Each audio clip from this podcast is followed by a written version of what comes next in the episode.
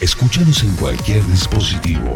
On Demand. Radio News Misiones Podcast. Nuestros propios contenidos disponibles en todas las plataformas. En todas las plataformas. Todas las plataformas. ¿Cuál es la diferencia entre economía productiva y economía Financiera. financiera? ¿Cuál es? A ver, vamos a tratar de hacerlo lo más didáctico posible porque para mí eh, el tema es tratar de hablar de economía en términos casi, casi infantiles como para que podamos entender, porque lo que terminan haciendo la mayoría de los economistas es esconder en palabras técnicas y en definiciones técnicas ¿eh? cuestiones que hacen que a la gente se le complique mucho. Cuando hablamos de economía, Ariel, cuando se habla de la economía, se habla siempre del estudio de la economía política. No existe la materia economía. No existe. En ninguna facultad del mundo existe la materia economía. La materia es economía política. ¿Por qué es economía política? Porque de la economía, de la parte teórica, vos podés armar un plan económico, podés armar un proyecto económico. Pero ese proyecto después tiene que poder aplicarse, Ariel. Alguien tiene que bajar ese proyecto a la realidad y lo tiene que aplicar.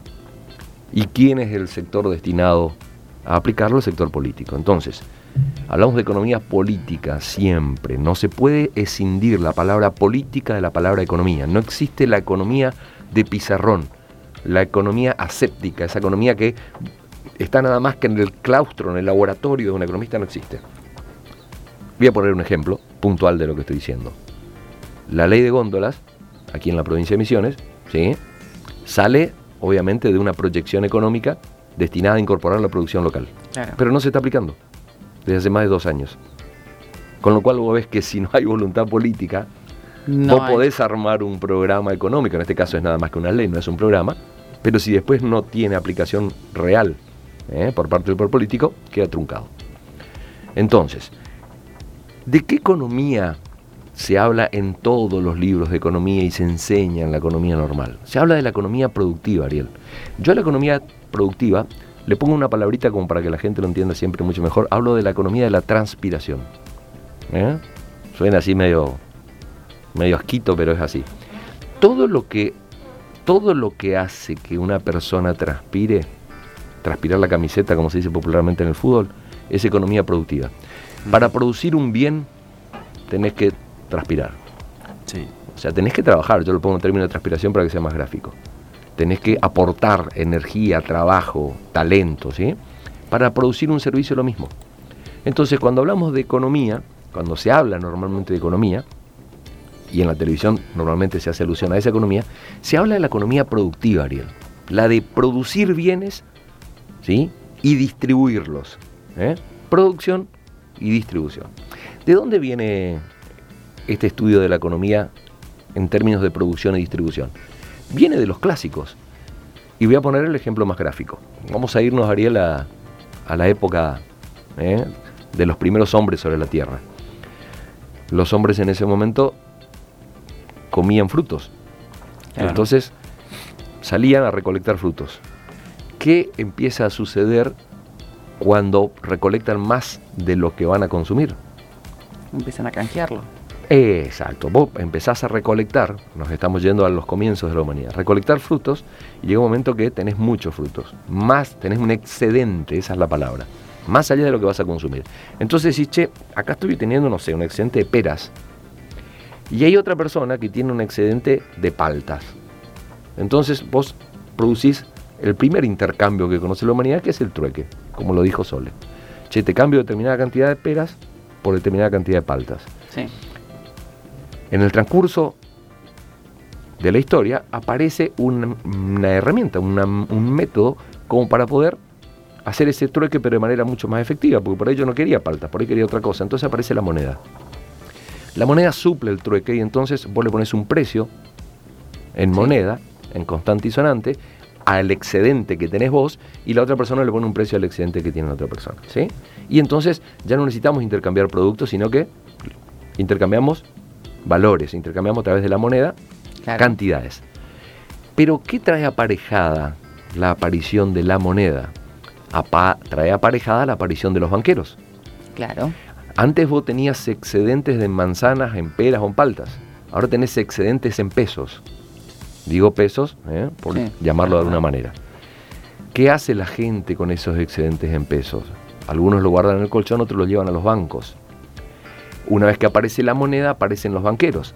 Los banqueros aparecen en primera instancia para guardar los excedentes de la gente. Claro. ¿Cómo, ¿Cómo son los primeros banqueros? Los primeros banqueros eran cajas de seguridad. Yo te guardo tu dinero porque vos tenés miedo que te lo roben y yo te cobro por mes un interés por guardarte el dinero, ¿está? Un monto fijo. Pronto los banqueros advierten que los bancos están llenos de dinero porque todo el mundo lleva a guardar. Y dicen, che, toda esta cantidad de dinero que tenemos en nuestras cajas fuertes, hemos, hemos notado por estadística que la gente nunca la retira, retira un pequeño porcentaje. ¿Qué hacemos con todo esto guardado tanto tiempo? Y che, ¿y si lo prestamos, vamos Claro. a prestar la plata que la gente nos trajo para que la cuidemos, pero con un compromiso de que siempre podamos devolver. O sea, nunca vamos a prestar más de lo que tenemos depositado, porque si la gente viene a retirar no se la podemos devolver. Y entonces el banquero incipiente que lo único que hacía era cobrar un dinerillo para guardarte la plata, ahora te cobra un dinerillo para guardarte la plata y le cobra otro un dinerillo para prestarle la plata. A eso en la economía se le denomina finanzas, Ariel. Finanzas. O sea que el, el esquema financiero es un esquema que ayuda a la economía. ¿Por qué? Toma excedentes de los sectores que tienen excedentes y los pone al servicio de los sectores que necesitan ese excedente. El banquero primitivo, el banquero de la economía primitiva que se sigue estudiando en las universidades de la economía clásica, es un hombre que está al servicio de la producción. ¿Por qué? Toma la plata que Ariel tiene depositada porque Ariel ganó mucha plata y como la tiene inactiva en el banco, se la presta a Sole que está queriendo poner una cadena de supermercados le cobra a Ariel un porcentaje para cuidarle la plata y le cobra un porcentaje a Sole para prestarle esa plata. Y la ganancia del sector financiero es esa, Claro. cobrar de un lado y del otro de la cortina, ¿está claro? Pero el sector financiero termina ayudando a que la producción vaya para arriba porque Sole, si no fuese con ese préstamo del banco, no puede poner su supermercado. Y no voy a generar el excedente para que después Exacto. Y así va y va la economía y entonces el sector financiero trabaja concatenadamente con el sector productivo que transpira para que la economía vaya para adelante. Hasta aquí, una manera más sencilla no tengo de tratar de simplificar al extremo. Obviamente que si me está escuchando alguien entendió la economía, va a decir, che, escalada, tu, tu reduccionismo, ¿eh? pero estoy tratando de que eh, sea entendido justamente por quienes aborrecen de la economía. Entonces, esta es la economía clásica. Un sector productivo que produce bienes y servicios, un sector de las finanzas que toma dinero de los excedentes y lo pone al servicio de la economía prestando para que la producción crezca. ¿De dónde viene entonces, Ariel, la famosa frase de Macri durante mucho tiempo? Van a llover inversiones. Viene de este conocimiento de la economía clásica. Cuando yo llegue al poder, como soy más confiable que el kirchnerismo, decía Macri, van a llover inversiones. Cuando Macri hablaba de llover inversiones, hacía alusión a este esquema financiero de la época clásica, en donde las inversiones vienen para colaborar con el sector productivo. Claro. Che, van a venir inversiones que van a ir a energía y entonces vamos a, ¿eh? vamos a mejorar el esquema energético argentino. Van a venir inversiones que van a ir a infraestructura, vamos a mejorar la infraestructura. Van a venir inversiones que van a ir al campo tecnológico. Vamos a hacer que la Argentina se convierta en un polo tecnológico. Van a venir inversiones que van a ir al campo industrial. Y entonces no solamente vamos a exportar bienes primarios, sino que vamos a industrializarlo, vamos a tener valor agregado. Ese era, ese es y fue durante mucho tiempo el objetivo en la economía del sector financiero. ¿Hasta ahí vamos? Sí. Decime si, si falta sí, algo. estamos- estamos- estamos. Listo. ¿Qué terminó ocurriendo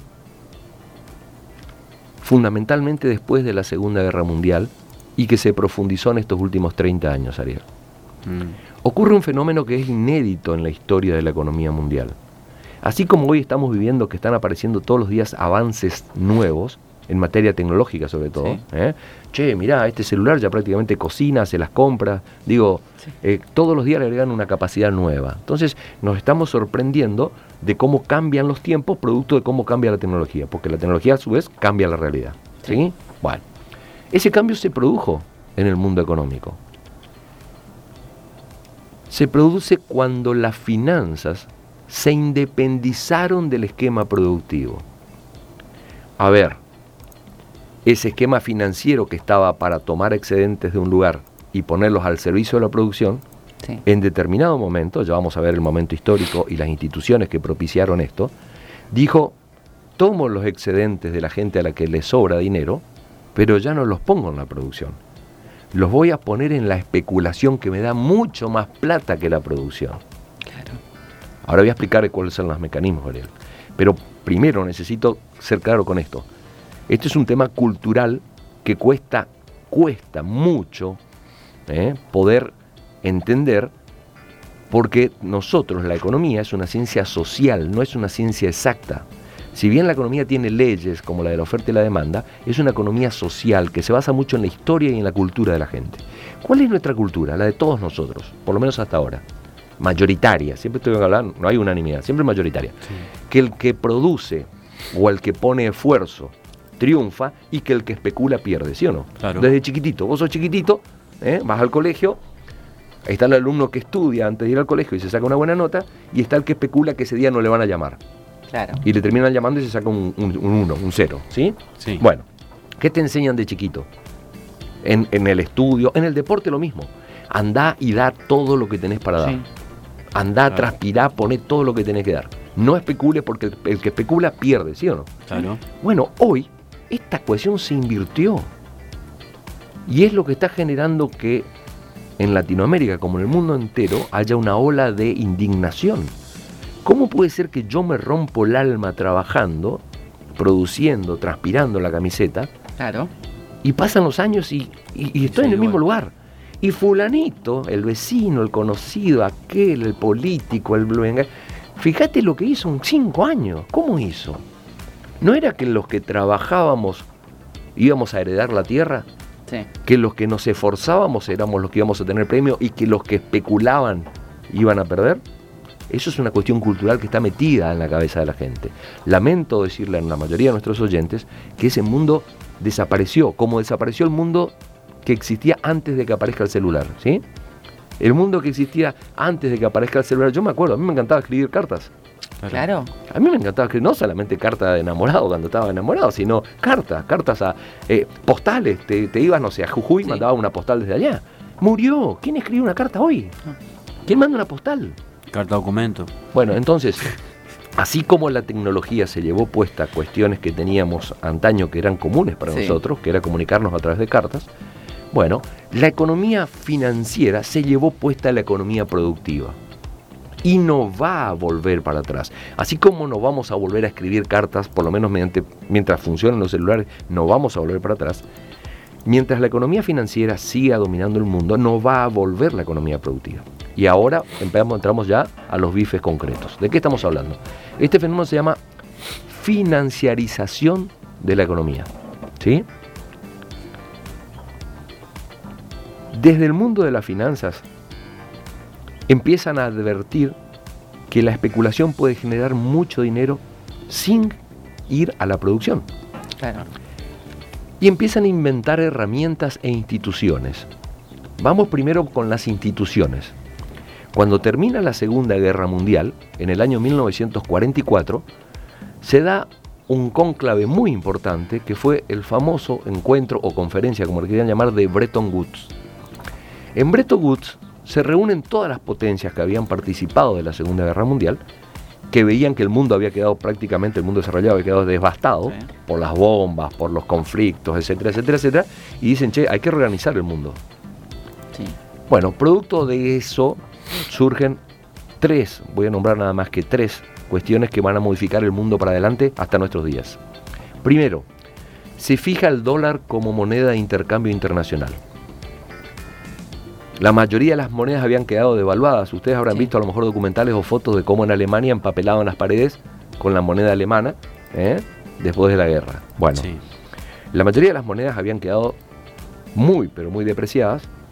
Y entonces Estados Unidos, que fue el sector y el, país más favorecido después de la Segunda Guerra, porque no se libró en Estados Unidos, no cayó una sola bomba en Estados Unidos, y encima produjo de manera espectacular a través de su maquinaria bélica para hacerse con excedentes, Estados Unidos dice, desinteresadamente, obviamente. Por supuesto. Sí, por supuesto. Le ofrecemos al mundo el dólar como moneda de intercambio. El único que se opuso fue Lord Maynard Keynes. ¿sí? Maynard Keynes dijo no, ¿por qué vamos a tener que usar el dólar? y propuso una alternativa en Bretton Woods que era que se genere un banco mundial con una moneda mundial, sostenida por todos los países, no por el dólar. Claro. Bueno, obviamente, mayoritariamente Estados Unidos, que había ganado la guerra, cuando llegó el momento de votar, desechó el proyecto de Keynes y se terminó aprobando el proyecto de que el dólar sea moneda de intercambio. Eso ha hecho que Estados Unidos, de la posguerra, se haya prácticamente quedado con el mundo, porque la economía del mundo giró alrededor del valor del dólar. Hay más dólares fuera de los Estados Unidos que adentro. Pero ese es otro tema que, si querés, algún día lo desarrollamos. Primer tema de Bretton Woods. Ahora vienen los otros dos que sumados al primero hicieron que Estados Unidos maneje como a, la economía mundial. Se generan dos instituciones, se crean dos instituciones que no existían y que son dos instituciones netamente no productivas, sino financieras y que rigen hasta el día de hoy. El Banco Mundial y el Fondo Monetario Internacional. Esas dos instituciones se crean en el 44 en el Bretton Woods. ¿Para qué era el Banco Mundial? El Banco Mundial era para, de alguna manera, poner plata en los países que habían quedado más destruidos para recuperar esa economía. Exacto. Y el Fondo Monetario Internacional se crea para ir en auxilio, en auxilio de quienes no podían despegar su economía porque tenían problemas de otra índole, fundamentalmente los países subdesarrollados. Esas dos instituciones que a priori se crean para ayudar a que el mundo vuelva a una senda de crecimiento, una vez que el mundo empezó a volver a la senda de crecimiento, esas dos instituciones, Banco Mundial y Fondo Monetario Internacional, se autonomizan de ese de lo que era su, su, labor original y empiezan a operar a favor del sector financiero, que es el que lo sostiene. Claro. Fundamentalmente Estados Unidos. Entonces, ya el Banco Mundial y el Fondo Monetario Internacional están para defender los intereses, escuchen bien esto, el Banco Mundial y el Fondo Monetario Internacional están para defender los intereses de quienes prestan el dinero. Claro. ¿Quiénes son los que prestan el dinero? El sector financiero. Exacto. Ya no están para ayudar a países que están en vías de desarrollo, para no, no, no, no, ya están para defender los intereses del mundo financiero. Bueno, ese mundo financiero empieza a entender que la especulación da más que la producción. Y por eso el mundo hoy tiene un problema de producción. Vos fíjate que, ¿qué es lo que se habla renuentemente? El mundo no crece, el, mundo dejó de crecer, venía creciendo al 10%, ahora crece al 3%. Siempre se hace alusión a la producción. Claro. Eh, eh, Argentina está en recesión y no crece desde hace un par de años. ¿Me entendés? Brasil eh, está creciendo menos de lo que tenía. Siempre hablan de términos de crecimiento, que es la economía clásica, es la economía aplicada al sector productivo. Pero no nadie habla de lo que ha crecido el sector financiero. En la historia de la humanidad nunca hubo tanta plata como hay hoy en el mundo. Quiero ser claro con esto. Entonces vos me decís, pero ¿por qué entonces hay tanta pobreza y tanta exclusión? Yo creí que la pobreza y la exclusión que hay en el mundo de hoy, me vas a decir vos, es producto de que hay menos plata que antes. Error. Hay mucho más plata de la que había antes. Hay terribles excedentes. ¿Qué terminó pasando? Esa enorme masa monetaria que hay hoy en el mundo está en el sector financiero, no en el sector productivo. Los estudios dicen que por cada dólar que se pone en el sector productivo en el planeta Tierra, hay 20 dólares que están en el sector financiero, 20 a 1. Y entonces empieza a ocurrir algo que es inédito en el mundo. En el mundo del sector productivo, en el mundo de la economía clásica, vos tenías el producto bruto de un mundo, vos decías, bueno, ¿cuánto produce el mundo en el término de un año? Tanta cantidad de dinero. ¿Eh? Tanta cantidad. Y tenías las transacciones comerciales que se hacían que estaban, en el mejor de los casos, equiparadas a la cantidad de plata que había. Si hay tanto capital, hay tantas transacciones financieras. Exacto. ¿Sí o no? Bueno. Es como que yo le diga a Ariel, si tenés 100 pesos en el bolsillo, Ariel, podés hacer transacciones por 100 pesos. Error. Eso murió. Hoy, por día, por día, en transacciones financieras en el mundo, hay 10 veces el Producto Bruto Mundial. Por día. ¿Cómo se hace esto para hacer transacciones por arriba de los excedentes reales? Bueno, se inventaron herramientas. Y ahí empezamos a nombrar palabras que la gente habrá podido escuchar. Contratos a futuro. ¿Qué son los contratos a futuro? Los contratos tienen que ser sobre el presente. Vos cuando haces un contrato haces sobre algo que está... No, no, no, estos son contratos a futuro. Entonces los contratos a futuro son contratos que se realizan previendo a cuánto puede estar la soja el año que viene, previendo a cuánto puede estar el petróleo el año que viene, previendo a cuánto puede estar tal o cual ¿eh? commodity el año que viene. ¿Se puede dar o no? Si se da, hay beneficios. Claro. Entonces estamos especulando, porque no sabemos a cuánto va a estar. Exacto. Estamos trabajando sobre especulación. Otra herramienta que habrás escuchado, swap. ¿Qué es un swap? S-W-A-P, que está ahora, ¿eh? ya hay un swap de China en el Banco Central de la República Argentina. ¿Qué es el swap? Otra vez, yo tengo en mi banco necesidad de sostener la moneda con dinero, porque si no tengo, si no tengo constante y sonante, se me devalúa la moneda. Entonces, China me hace un préstamo de dinero, no para que yo lo gaste, sino para que lo mantenga ahí, ¿eh? inmovilizado en el Banco Central, que sirva para darle valor a mi moneda, y me cobra un interés por ese préstamo que me hace. Otra vez está ganando plata por algo que no está yendo al sector productivo. Claro. ¿Eh? Al igual que el contrato futuro. Empiezan a aparecer la famosa, yo no sé si ustedes escucharon hablar de una palabrita que fue la que generalmente, ¿eh? y, hoy está demostrado, generó la crisis del 2007. El, el crack y la caída de la bolsa y lo que el fenómeno que se llamó la subprime en Estados Unidos. La palabra derivados, otra herramienta financiera.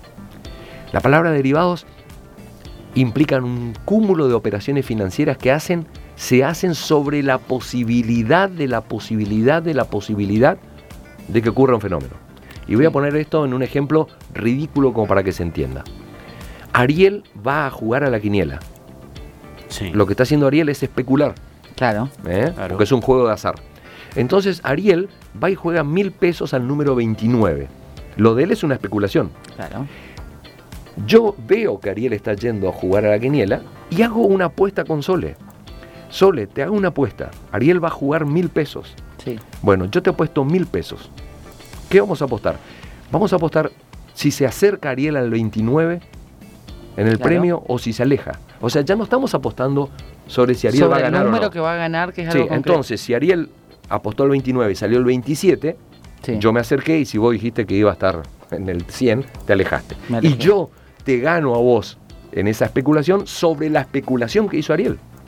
Sin mover un dedo. Sin mover, un, dedo. Abajo de la radio hay gente que nos está escuchando que sabe que Ariel va a jugar mil pesos al 29, que sabe que Hugo y Sol están especulando sobre si se va a acercar al 29 o no, y están viendo si Sol y yo nos vamos a acercar al número de Ariel. Claro. Entonces, Ariel está apostando, nosotros estamos apostando si Ariel se va a acercar o no al premio, y los de abajo se están apostando si Sol y yo nos acercamos a Ariel. Ya ni siquiera hablan de Ariel. Sí.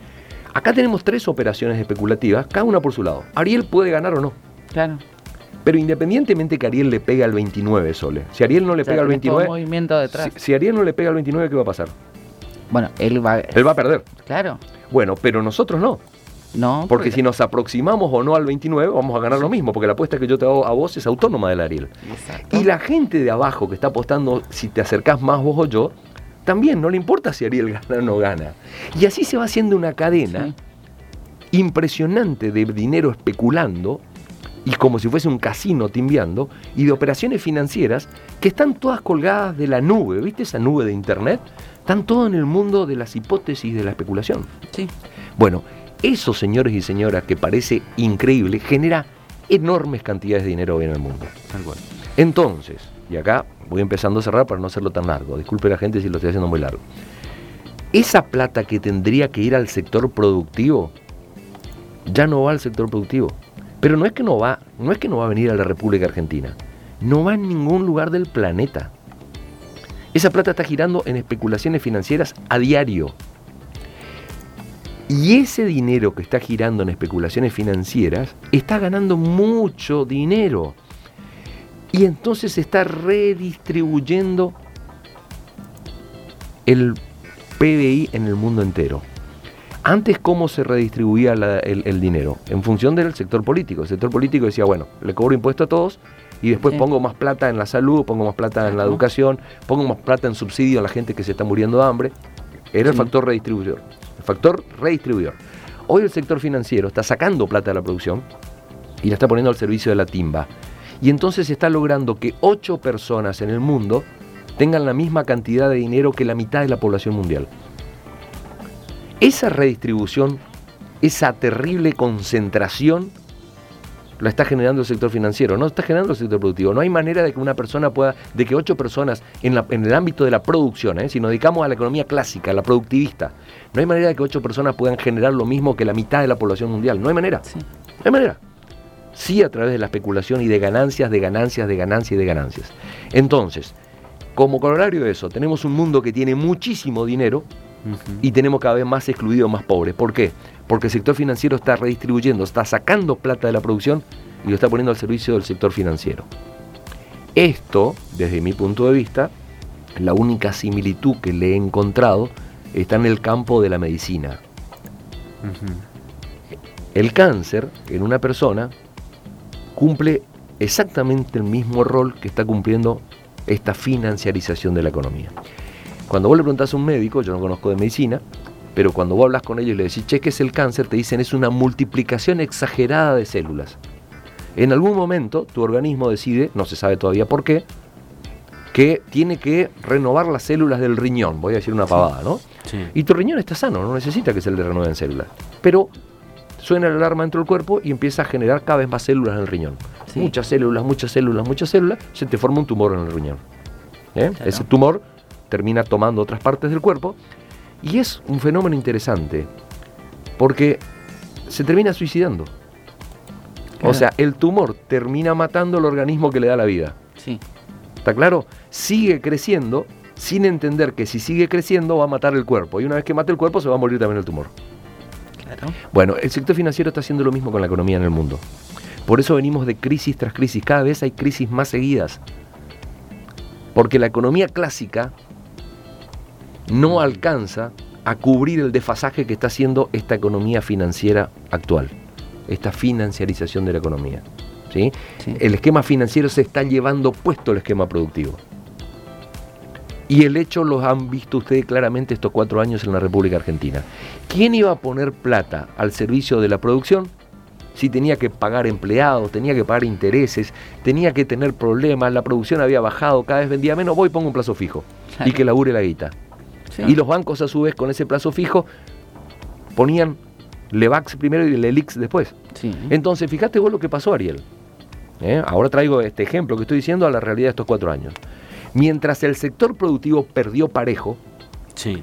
la empresa Arcor, que es una multinacional, es la primera vez que en la Argentina ha tenido balances negativos. Nunca en su historia había tenido balances de pérdida, ¿sí?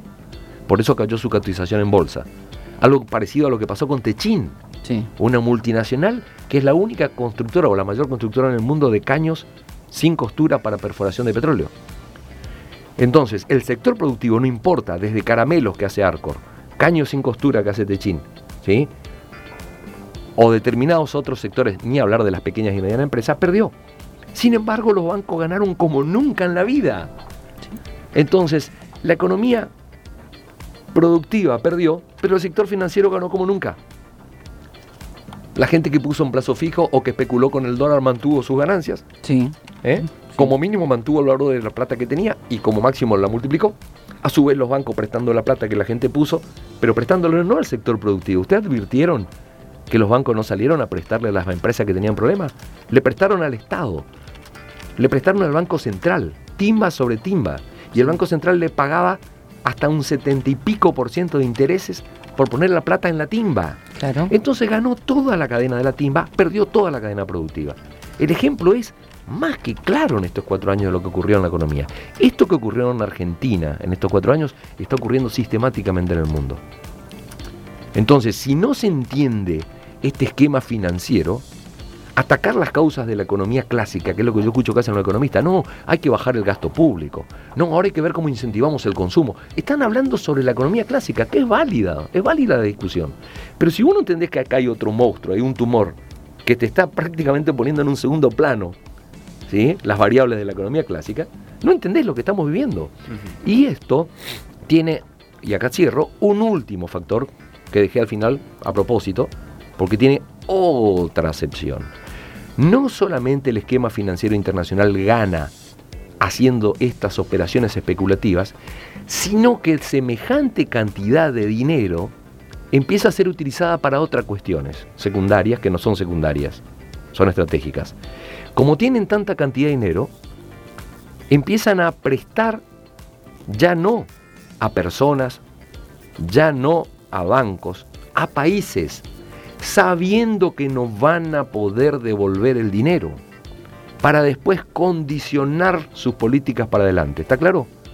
Utilizan el dinero ya no solamente para generar excedentes, sino para condicionar a las economías emergentes, a los países subdesarrollados, y de ahí viene la posibilidad de prestar a alguien, pues si es en el campo del, del prestamista normal, nadie le va a prestar a alguien que no puede devolver.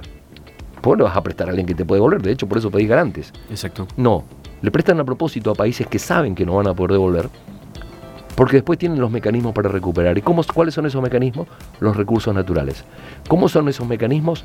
Digitar el gobierno que viene, digitar quién va a ser el ministro de Economía del gobierno que viene, digitar si vaca muerta se va a hacer o no se va a hacer, y si en vaca muerta van a haber intereses chinos, van a haber intereses estadounidenses, o van a haber intereses rusos, digitar estratégica y geopolíticamente qué es lo que viene. Entonces, no solamente generan excedentes monumentales en el campo de la finanza, sino que condicionan el armado del planeta que se está reestructurando a ritmo acelerado y eso tiene que ver con todos estos movimientos que estamos viendo en Latinoamérica, ¿eh? todos estos tembladerales, todos estos golpes, todas estas crisis.